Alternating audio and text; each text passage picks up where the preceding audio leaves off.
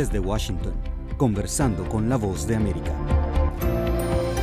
Bienvenidos a nuestro podcast, soy Judith Martín y en este episodio abordamos la situación política en El Salvador, donde la mayoría de la población ha decidido renovar su confianza en el presidente Nayib Bukele. Si bien es cierto que se plantean ciertos interrogantes en el proceso, parece que la intervención del Tribunal Supremo Electoral será clave para cubrir de confianza estas elecciones. Para ayudarnos a comprender la situación actual, nuestra colega Nerimabel Reyes entrevistó a Ramón Villalta, director ejecutivo de Iniciativa Social para la Democracia.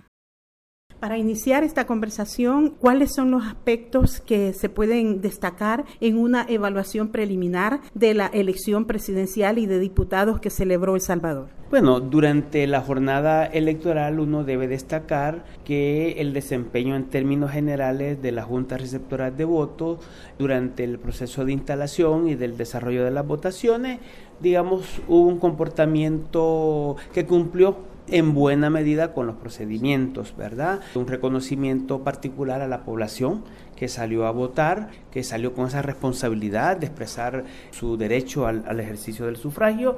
Esto es un elemento clave. En ese periodo sí se lamenta las quejas que hay, eh, tanto del momento de la integración de la JRB que en algunos casos eh, no se pudieron integrar con las personas que estaban nombradas, sino que eh, tuvieron que sustituirlas con personas que eran elegibles y esto disgustó digamos, a algunos partidos políticos, especialmente los partidos de oposición o partidos pequeños. El elemento, mm, uno de los elementos importantes de la elección es el desarrollo del escrutinio. Eh, cabe señalar que a la hora del cierre pues se ha permitido a las personas que estaban todavía en fila votaron sin ningún inconveniente, a excepción de lo que ocurrió con los votantes del voto presencial en el exterior que tuvieron una cantidad de personas y fueron cientos o quizá miles de personas que habiéndose presentado a las urnas no pudieron ejercer este derecho por los inconvenientes que eh, tuvieron que enfrentar. ¿Cuál es la valoración preliminar sobre la participación de los votantes? Mire, a nivel preliminar y a juzgar por el 70.25% de las actas escrutadas de la elección presidencial, allí podemos concluir que hay una votación de un 48% de, eh, de votantes, ¿verdad? Al hacer la relación del número de votantes de estas 6.015 actas procesadas y el número de personas que han votado en estas urnas, hay por ahora un 48% de votación. A partir de los resultados, ¿qué le puede esperar al país con el segundo mandato del presidente Bukele? Creo que, que, es importante a partir de lo ocurrido que haya tranquilidad eh, en primer lugar y esperemos que todas las decisiones que se tomen contribuyan a darle confianza también eh, y certeza al resultado de las elecciones. Eh, obviamente es indudable a partir ya oficialmente del resultado de las elecciones presidenciales con el 70.25 de actas procesadas en donde el partido Nuevas Ideas cuenta con un 82 83% del respaldo popular, es innegable que el resultado final va a mantenerse más o menos en esa misma eh, dirección eh, y por tanto hay poca discusión respecto del resultado de quién será nuevamente el presidente de la República. el presidente decía, eh, licenciado Villalta, por ejemplo, que el país se convierte en el primer país con un partido único, pero bajo un principio desde la perspectiva del presidente democrático. Yo creo de que hay, que hay que estar claro, no es un partido único, ¿verdad? Eh, creo que hay, hay un, un, error, esto se llama un sistema de partido hegemónico. Ese es el, en términos eh, político-electorales, vamos a tener la presencia de un partido hegemónico.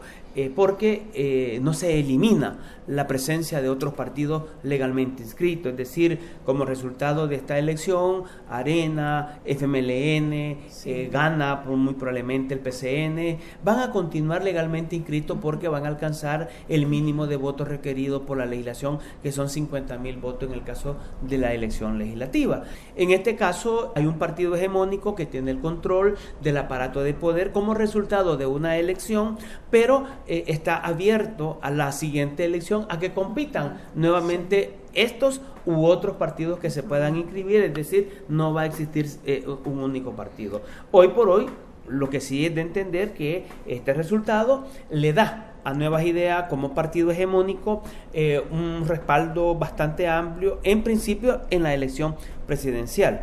Yo insistiría que hay que esperar los resultados de la elección legislativa cuando ahora ya comienzan a verse, pero el dato es muy limitado ¿verdad? 5% del resultado de la elección legislativa todavía no nos da una proyección como para poder determinar con exactitud cuál es el resultado que vamos a tener. Yo ahí esperaría, eh, porque no sabemos si finalmente es muy probable que Nuevas Ideas tenga siempre las tres mayorías como lo ha indicado el presidente, ¿verdad? Eso es bastante obvio, pero eh, siempre es bueno eh, terminar de esperar el resultado para no especular también. ¿Y será este el momento también para concretar esta iniciativa de reforma constitucional? Yo creo que con el poder, digamos, y el control que tiene de, de, todo el aparato de gobierno y el aparato legislativo, eh, lo más seguro es que puedan haber eh, cambios a la constitución y se puedan concretar. Y, no estoy hablando necesariamente del proyecto de constitución del vicepresidente de la República. No necesariamente. ese proyecto, ¿verdad? Ojo, porque en el proyecto del vicepresidente no está incluida la reelección, no está incluido ese tipo de cosas. ¿Me explico? Esto puede significar modificaciones en la conformación del Tribunal Supremo Electoral y a, lo mejor desaparezcan los partidos políticos.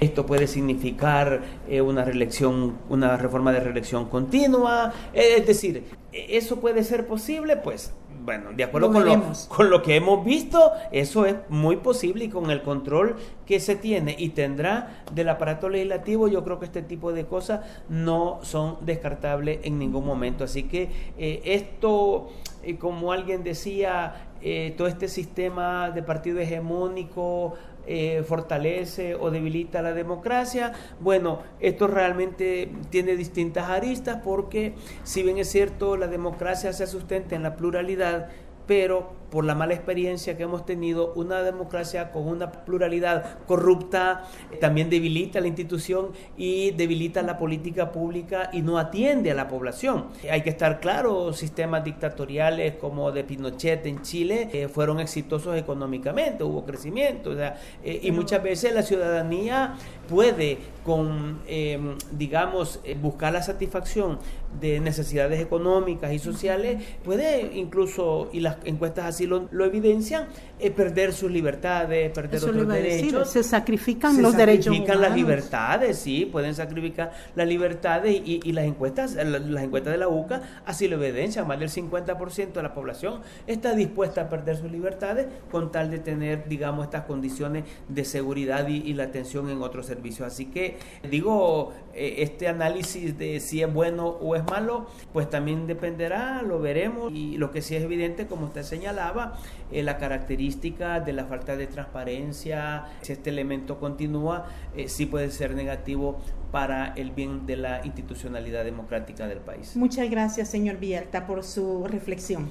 Bueno, no, muchas gracias a usted, Neri.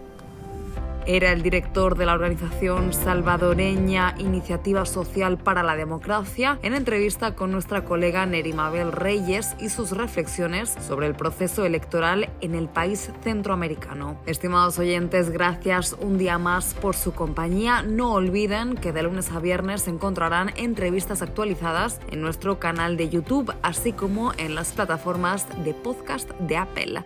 Hasta la próxima emisión.